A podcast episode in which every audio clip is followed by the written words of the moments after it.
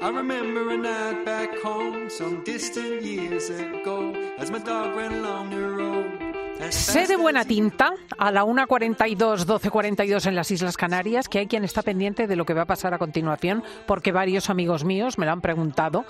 Y es que fijaos el titular. Profesionales de la salud recomiendan tomar el sol activamente y ponen en tela de juicio los suplementos de vitamina D. Rara es la persona que no se ha hecho con los suplementos, desde luego yo la primera. Y eh, la cosa tiene lo suyo. Estamos a la puerta de primavera, ya las horas de sol se van extendiendo. Em, si te paras para recoger sol, que sepas que esto es buenísimo para la salud. Pero vamos a atender un documento del Servicio Madrileño de Salud en el que se recomienda, pero se eh, previene frente a las pastillas. Vamos a ver cómo nos lo detalla doña Cristina Carbonell, médico de atención primaria y miembro del grupo del aparato locomotor de la Sociedad Española de Médicos de Atención Primaria. Muy buenos días.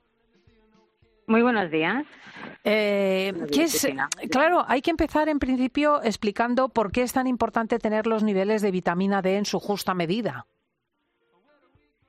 Bueno, la vitamina D justamente probablemente no es una vitamina, sino propiamente un conjunto hormonal que interviene en la regulación de múltiples ah, funciones de nuestro organismo. Fundamentalmente, el papel de la vitamina D está en mantener el equilibrio eh, de minerales en los huesos, ¿no? Y fundamentalmente este es el papel que tiene, pero también es verdad que existen receptores de la vitamina D en múltiples organismos y por tanto influye en muchas otras funciones de nuestro cuerpo. Por tanto es una, una además eh, se sintetiza en parte de nuestro cuerpo, o sea, no es una vitamina al uso, normalmente las vitaminas las tomamos siempre del exterior, mientras que esta, la vitamina D es una vitamina D que obtenemos sintetizada en el propio organismo. Por tanto, se comporta más como una hormona que como una vitamina. Fíjese.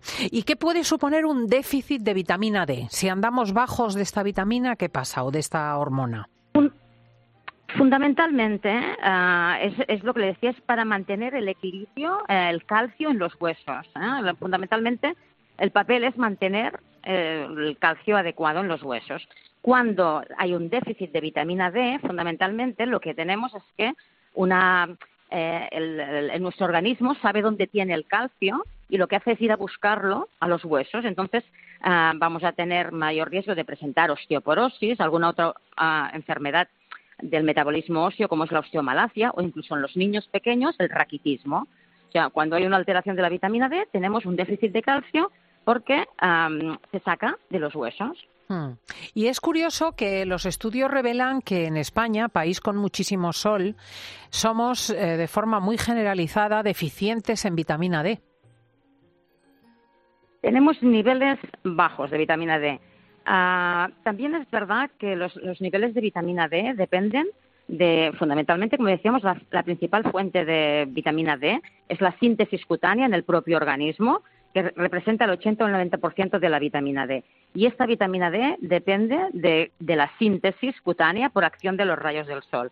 Pero también es verdad que puede, eh, esa síntesis viene influida pues por la latitud donde vivimos. De hecho, nosotros estamos en el paralelo 42, estamos prácticamente a la altura de Nueva York o de otras ciudades ¿no? que son estamos eh, tocando el hemisferio norte, aunque seamos un país soleado, pero también depende de, la época del año en la que tomemos el sol, de la hora del día en que tomemos el sol, de si hay nubes o no hay nubes, si hay mucha contaminación o no hay, poca contaminación. Es decir, tenemos numerosos factores que pueden influir en esta síntesis de vitamina D.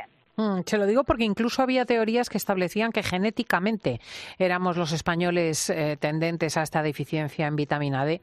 Pero bueno, sobre esto hay discusión. tener niveles, sí, sí, sí, tener niveles bajos de vitamina D en pacientes asintomáticos y que no tengan ninguna, ningún factor de riesgo para tener niveles bajos de vitamina D, es lo que no, no parece demostrado. O sea, la revisión de la evidencia en el momento actual, siempre hablamos del momento actual, ¿no? Porque no sabemos qué puede salir, qué publicación puede salir en los próximos ah, tiempos, pero en el momento actual, la, revisión de la evidencia actual dice que no se recomienda determinar la vitamina D en pacientes asintomáticos que no tengan determinados factores de riesgo, es decir, que no sean pacientes que tengan osteoporosis o estén tratados por alguna enfermedad del metabolismo óseo, que sean pacientes que tengan un problema de malabsorción, como pueden ser las, las pacientes con celiaquía o pacientes obesas que han sido sometidas a cirugía de bariátricas para pérdida de peso, o pacientes con insuficiencia renal, es decir, o pacientes con la edad avanzada. Piense que la síntesis cutánea que antes hablábamos es mucho mejor en la población joven que en la población anciana. A medida que envejecemos,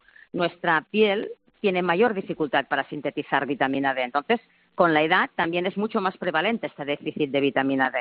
Hmm. También la, gente que va muy cubierta, ¿no? Si, por ejemplo, usted, ah, si la gente va cubierta por razones médicas o, por o, con filtros solares, pues tienen niveles bajos de vitamina D. Claro. Bueno, pues vamos a esta cuestión tan polémica. Expertos que recomiendan que no se tome vitamina D suplementada en pastillas, en gotas, en lo que sea. Es lo que le comentaba, lo que hasta ahora todos los estudios no han demostrado que suplementar, que dar suplementos de vitamina D a la población que no tiene ah, una enfermedad como para que, que requiera uh, suplementar, no ha demostrado ningún beneficio. Entonces, lo, eh, lo que hemos de conseguir es uh, la vitamina D de una manera natural, uh, en la medida de lo posible. Eso significa que hay determinados grupos de pacientes, como los pacientes con osteoporosis, como decía, insuficiencia renal, determinados medicamentos que alteran el metabolismo de la vitamina D, determinados pacientes en los que sí debamos mirar la, en sangre qué niveles tienen y suplementarles, corregirles si tienen un déficit, porque claro, si hablamos de déficit tendríamos que hablar de corrección de niveles, no de suplementar, suplementar. O sea, normalmente lo que todos tenemos es que tomar una ingesta, tener unos niveles adecuados a través de la síntesis cutánea y de la ingesta de alimentos. Alimentos fundamentalmente pescados ricos en grasa, yemas de huevos, algunos hongos, determinados ¿no? alimentos que pueden ayudarnos.